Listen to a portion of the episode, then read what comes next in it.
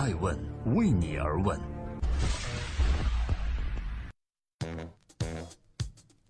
Hello，大家好，今天是二零一七年的十二月二十日，今天是周一，欢迎聆听守候爱问每日人物，我是爱成，记录时代人物，探索创新创富。今天共同关注：从离职到转岗，阿里太子于永福是被发配边疆了吗？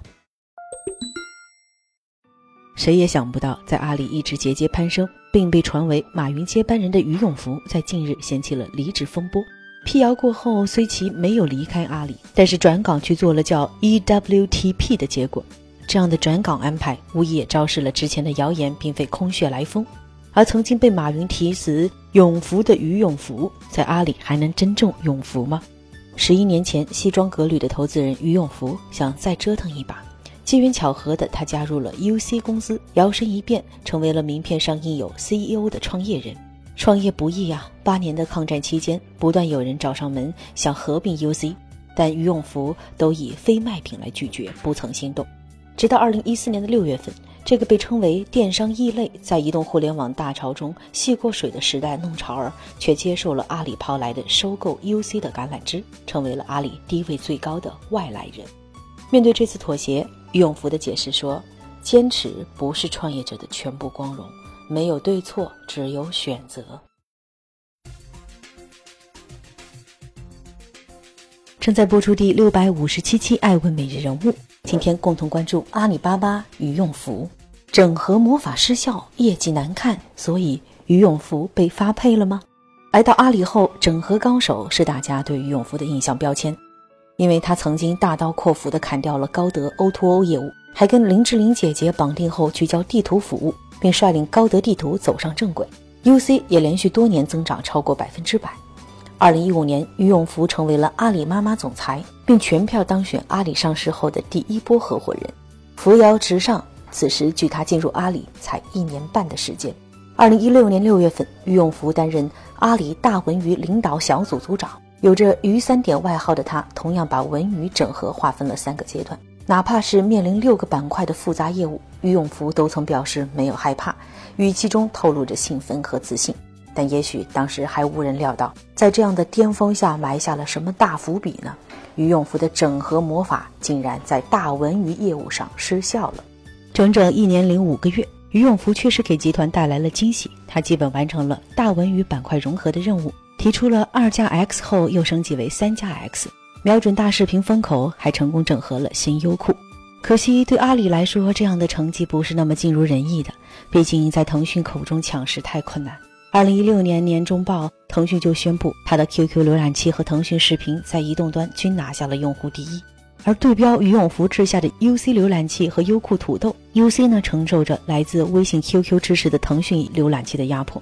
最终拿得出手的优酷土豆也在二零一七年表现平平。二零一八年财年第一季度财报显示，阿里的数字媒体和娱乐业务的收入为四十点八亿元，同比增长了百分之三十。但是该业务依然是处于亏损状态，而去年淘票票亏了十亿是报表难看的原因之一。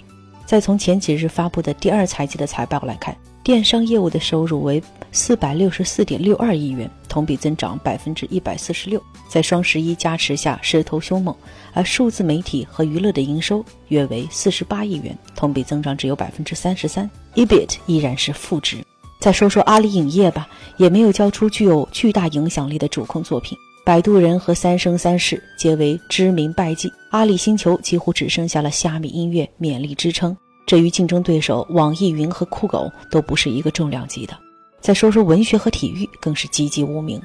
这些与成绩突出、动不动就营收几百个亿的电商板块来讲，输的确实有些难看。那么阿里的于永福还是那个于永福吗？现在似乎不是了。正在播出的是每天晚上九点半准时在各大新闻客户端和爱问人物的官微官网上线的《爱问每日人物》。今天聊聊阿里巴巴于永福的人事变更，也意味着明则转岗，实则杯酒释兵权吧。马云相信电商客户呢会饱和，但未来文化娱乐将是业务增长的重要来源。诚然，于永福确实没有能和当年整合高德一样来推动阿里比肩腾讯，但这个锅也不能全让于永福来背呀。首先，天生没有文娱基因的阿里衍生出了估计是史上最复杂的泛娱乐商业模式，换成谁都很难收拾好这么巨大的摊子。更何况当初对高德只是一个公司的整合，而大文娱却是六个整合同时发生，且无先例可循。我想，互联网公司怎么进军娱乐？于永福自己也曾表示，这是一个全球性难题。无论如何，阿里都不希望在这块有大的闪失。所以，当马云亲自扛起大旗务工守之道来活跃流量时，阿里也做出了新的决定。二零一七年十一月十五日，张勇宣布，阿里于永福将不再担任阿里巴巴集团大文娱董事长和大文娱及高德总裁职务，而是出任 EWTP 投资工作小组的组长。从投资到创业再到投资，于永福终于回归了老本行。什么是 EWTP？这也是马云的一个梦想之一，就是建立全球贸易的快速通道 E-road，道阻且艰。马云知道于永福有敏锐的商业嗅觉、精准判断趋势的能力和不畏难的创业精神。现在如果派他去做生态圈投资，帮助自己实现让全球年轻人更便捷的交易梦想，于永福依旧是最合适的人选。那么问题来了，再次起航能否避免再次滑铁卢呢？正在播出《爱问每日人物之阿里巴巴与永福》，不是大文娱，不是新零售，投资这块需要时间和耐心才能得到的海外蛋糕，还处在概念向实地转变的阶段。如果我们将马云的梦想之一 EWTP 这个实现全球贸易的快速通道视为一个创业项目的话，那开拓海外疆土，解决创业难题，这对曾经带过 UC 闯入印度市场 PK 谷歌、接触过数百家创业公司的于永福来说都不成问题。但随时都能买到挪威三文鱼这个梦想，与五星战略刷屏的 NASA 计划和达摩院相比来说，目前在阿里的布局地位中显得有些逊色。但不论外界怎么认为 EWP 怎么重要，于永福还是被发配到了离核心业务依然遥远的江湖。那个说过谁也不是老板，被雷军称为是刘备式管理能带领千军万马的人才于永福，是否正在走向马云的幕僚机构，成为助理，去帮助他人实现梦想呢？对于这个问题，于永福自己曾经说：“我是技术男出身，相比文化圈，更愿意做高德这种偏产品和技术的业务。”他说：“永远幸福，不会离开。”可是。艾问人物想说的是，在这个最大的不变就是变化的时代，所有的承诺都自带转变属性。就像曾经说后悔创办阿里、饿死都不做游戏的马云，也会用十亿元收购简阅，成立游戏事业群。EWTP 肩负上下游产品的商业卡位和阿里整个生态投资圈。于永福的思维是爱打商业战役的，所以他出任组长是其主动向马云申请也说不定哦。但不管于永福以后会不会真正离开阿里，或者表面挂名实则隐退，这一次职务的调整也是对双方而言都是最有利的选择。只是今年十月份才在秋季会上宣布，阿里大文娱对优酷第一阶段整合已经结束的于永福，再也无法继续第二阶段上升期的推进了。截止到今天为止，艾问人物查实了于永福的微博认证，至今还叫阿里巴巴文娱集团董事长兼 CEO。我想付出很多心血，轨道说变就变，不知道今天的他会不会心存遗憾呀？